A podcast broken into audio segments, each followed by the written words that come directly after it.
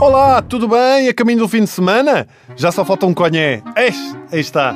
Mais um pormenor daquilo que usávamos nos anos 80 e 90 como crianças e adolescentes e que hoje em dia já não podemos encontrar. Até porque ninguém vai saber o que é. Expressões como conhé, miudagem desse lado. Não sabem o que é um conhé? Então um conhé é um coche. Então e o que é um coche? Um coche? Então um coche é uma beca.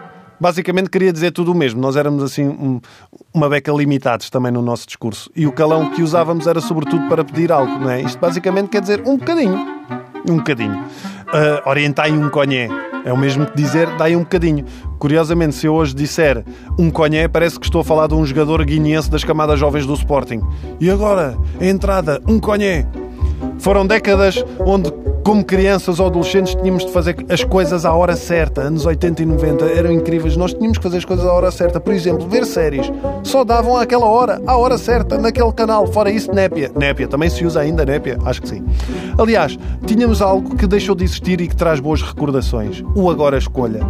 O Agora Escolha era um programa em que o espectador ligava para um número e podia escolher que série queria ver a seguir, apresentado pela saudosa Vera Roquete e que dizia: Olá, é um prazer estar consigo. Hoje propomos duas séries. No bloco A, Ação em Miami.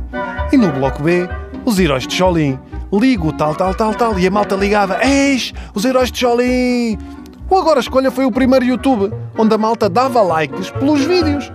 Tudo aquilo que temos falado sobre a nossa juventude praticamente deixou de existir. Ou pelo menos deixou de ser socialmente aceito, não é? Mas, por exemplo, alguém imagina hoje em dia andar de calças de napa ou bombazine? Era clássico. Clássico. Opa, muitas miúdas ficaram caídas aos meus pés com estas calças de bombazine. Caíam aos pés. Mentira, era cloroforme. Se não eram calças de tecido, era um fato de treino com botões ao lado. Um gajo andava na rua e abria dois ou três botões junto aos ténis porque dava estelo. Se não tínhamos estas calças de fato de treino, tínhamos também aqueles fatos de treino que davam bons refletores, todos fluorescentes, verde, rosa, roxo. Ao fim de semana, uma família no centro comercial tanto podia ser uma família como uma equipa de futebol que iam todos vestidos de igual.